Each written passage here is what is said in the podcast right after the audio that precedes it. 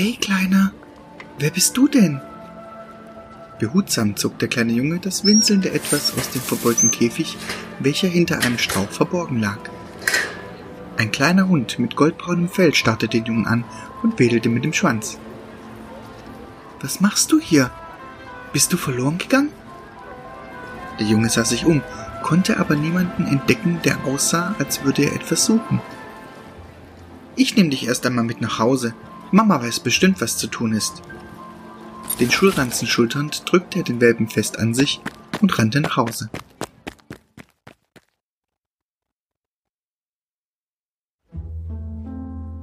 Oh nein, auf gar keinen Fall kommt mir ein Hund ins Haus.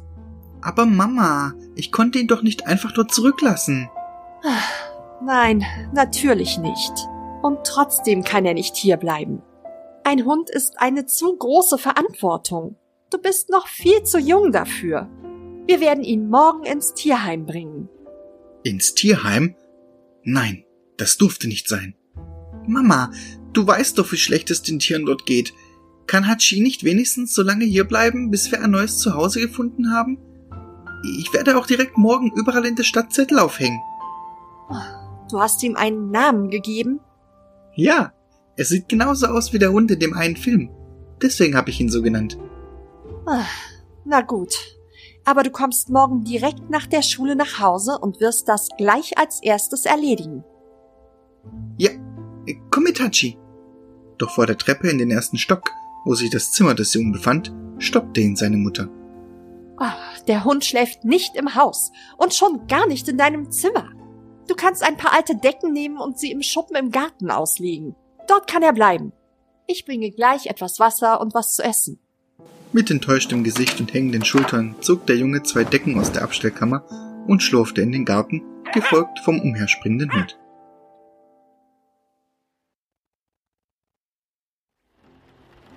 In der Nacht fuhr der Junge aus dem Schlaf. Ein Donner hatte ihn geweckt. Verschlafen schlenderte er zum Fenster seines Kinderzimmers und starrte nach draußen. Plötzlich realisierte er, dass ein heftiger Regensturm draußen wütete. Da konnte er den armen kleinen Hund nicht im Schuppen lassen.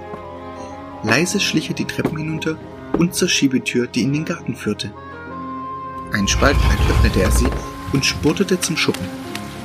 Trotz der kurzen Distanz war er binnen Sekunden völlig durchnässt. Schnell öffnete er den Schuppen, klemmte sich das zitternde Häufchen Hund unter den Arm und rannte wieder ins Haus zurück.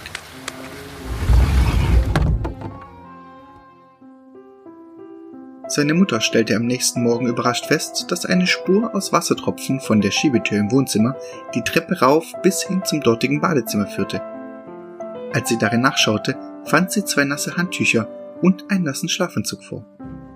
Im Zimmer ihres Sohnes hingegen fand sie diesen eng an den Kleinhund gekuschelt schlafend vor. Als sie ihn weckte, erklärte ihr dieser, dass er den Hund ja nicht bei so einem Wetter alleine hat draußen schlafen lassen können und dass er ja auch völlig verängstigt gewesen wäre. Schon gut. Jetzt mach dich für die Schule fertig und geh mit dem Hund noch mal kurz in den Garten. Dann sperrst du ihn wieder in den Schuppen. Und beeil dich, sonst verpasst du noch deinen Zug. Ich bring ihm was zu fressen. Nach dem Unterricht fuhr der Junge wie jeden Tag mit dem Zug zurück und lief vom Bahnhof zu Fuß nach Hause. Doch heute hatte er es besonders eilig. Kaum zu Hause pfefferte er seinen Schulranzen in die Ecke, holte den Hund aus dem Schuppen und lief mit ihm unterm Arm in die Stadt. Dort verteilte er in den örtlichen Geschäften Flugblätter, welche er in den Unterrichtspausen gemalt hatte. Alle Ladenbesitzer waren einverstanden, wo der Hund doch so süß war. Auf dem Weg wieder nach Hause befestigte er die übrigen an verschiedenen Bäumen und verbrachte den restlichen Mittag damit, dem kleinen Hund das Ballabmontieren beizubringen, was allerdings nicht so richtig klappen wollte. Seine Mutter beobachtete ihn dabei vom Küchenfenster aus, als das Telefon klingelte. Ja, hallo? Flugblatt? Ah, Sie rufen wegen des Hundes an. Ja, der wäre noch abzugeben. Warten Sie, ich hole nur schnell einen Stift und notiere Ihre Nummer. Während sie die Schublade durchforstete, fiel ihr Blick wieder auf ihren Sohn im Garten. Auf allen Vieren kroch er übers Gras und machte dem kleinen Hund vor, wie er den Ball zu holen hatte. Ein Lächeln legte sich auf ihre Lippen. Sie zögerte kurz und sprach dann Äh, hören Sie? Der Hund hat leider soeben ein neues Zuhause gefunden. Ja, tut mir wirklich leid. Einen schönen Tag noch. Die Jahre vergingen, um genau zu sein drei, als der Junge wieder einmal auf dem Weg zum Bahnhof war, um sich dort mit seinen Freunden zu treffen und zur Schule zu fahren. Doch als er am Bahnhof ankam, machten ihn seine Freunde lachend darauf aufmerksam, dass ihm ein Hund nachlief. Hachi? Was machst du denn hier? Und wie kommst du überhaupt her? Das Gartentor habe ich doch verschlossen. Ein ganz klein wenig sauer auf den Hund lief er mit ihm wieder zurück nach Hause. Jetzt würde er mindestens die ersten beiden Stunden verpassen. Sowas Doofes. Zu Hause angekommen entdeckte er den Grund für das plötzliche Auftauchen seines Hundes. Er hatte unterm Gartenzaun hindurch ein Loch gebuddelt. Also machte er sich daran, dieses wieder zuzuschütten, als seine Mutter ihn entdeckte. Was machst du denn hier? Du solltest doch schon in der Schule sein. Doch es brauchte keine großen Erklärungen. Sie nahm ihm die Schaufel aus der Hand und bat ihn schnell zu gehen, damit er es zumindest zur dritten Stunde schaffen würde. Ich erledige das hier und passe auf, dass Hachi nicht wieder abhaut. Am nächsten Tag, der Junge war schon aus dem Haus, lief Hachi im Garten ganz nervös hin und her. Immer wieder sprang er an der Gartentür hoch, bis er irgendwann den Haken, der es verschlossen hielt, erwischte und löste. Geschwind sprang er durch das kleine Örtchen zum Bahnhof, wo er aber seinen Freund nirgends erblicken konnte. Zur Verwunderung der Leute setzte er sich auf den Rand eines Blumenbeetes und beobachtete die Tür zum Bahnhof. Und das tat er so lange, bis der Junge mit dem Zug von der Schule kam.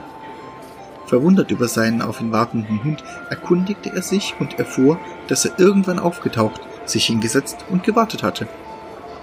Seit diesem Tag lief Hachi jeden Tag zum Bahnhof um dort die Ankunft seines Freundes abzuwarten und ihn dann zu begrüßen. Zwei weitere Jahre vergingen. Der Junge war spät dran, packte hastig seine Sachen zusammen und wollte gerade zum Gartentor raus, als sich Hachi mit seinem Ball im Mund vor ihn stellte. Na, Hachi, willst du spielen? Ich habe jetzt leider keine Zeit. Du holst mir den Ball doch sowieso nicht. Doch der Hund blieb hartnäckig. Na gut, aber ganz schnell. Damit warf er den Ball und Hachi brachte ihn tatsächlich wieder. Das erste Mal, seit er dem Jungen begegnet war. Freudestrahlend wiederholte dieser das Werfen und abermals wurde ihm Ball gebracht. Hey, das freut mich aber. Aber ich muss jetzt wirklich los. Ich verpasse sonst den Zug. Damit warf er den Ball ein letztes Mal, huschte durch das Gartentor und verschloss es.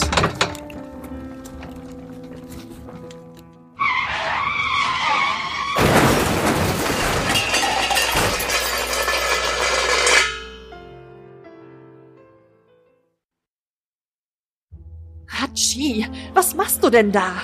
Jimmy kommt nicht wieder. Du kannst nicht ständig abhauen. Ich habe alle Hände voll mit dem Umzug zu tun. Wir müssen von hier weg. Ich halte es hier einfach nicht mehr aus.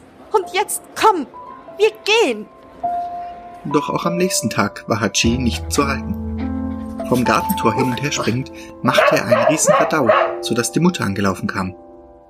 Neben Hachi kniete sie sich hin, streichelte ihm sanft übers Fell und sprach Ja, Hachi, ich verstehe dich. Ich vermisse ihn auch. Jeden Tag mehr. Ich habe dich gern bei mir. Ich liebe dich. Aber wenn du auf ihn warten willst, dann geh. Damit öffnete sie das Tor. Ein letztes Mal blickte Hachi zu ihr hinauf, leckte sanft über ihre Hand und rannte dann wieder zum Bahnhof.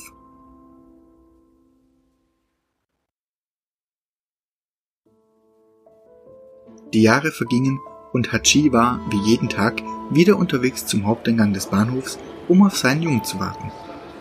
Er schlief unter stillgelegten Waggons und bekam sein Futter von den Ladenbesitzern am Bahnhof und von vorbeikommenden Passanten. Einer jungen Frau hatte Hachi es besonders angetan.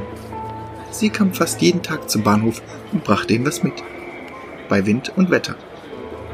Fast zehn Jahre vergingen, als die Mutter des Jungen geschäftlich wieder einmal in die Stadt kam. Als sie durch den Haupteingang ins Freie trat, blieb ihr Herz fast stehen. Die Tränen stiegen ihr in die Augen und rannten ihr schließlich über die Wangen.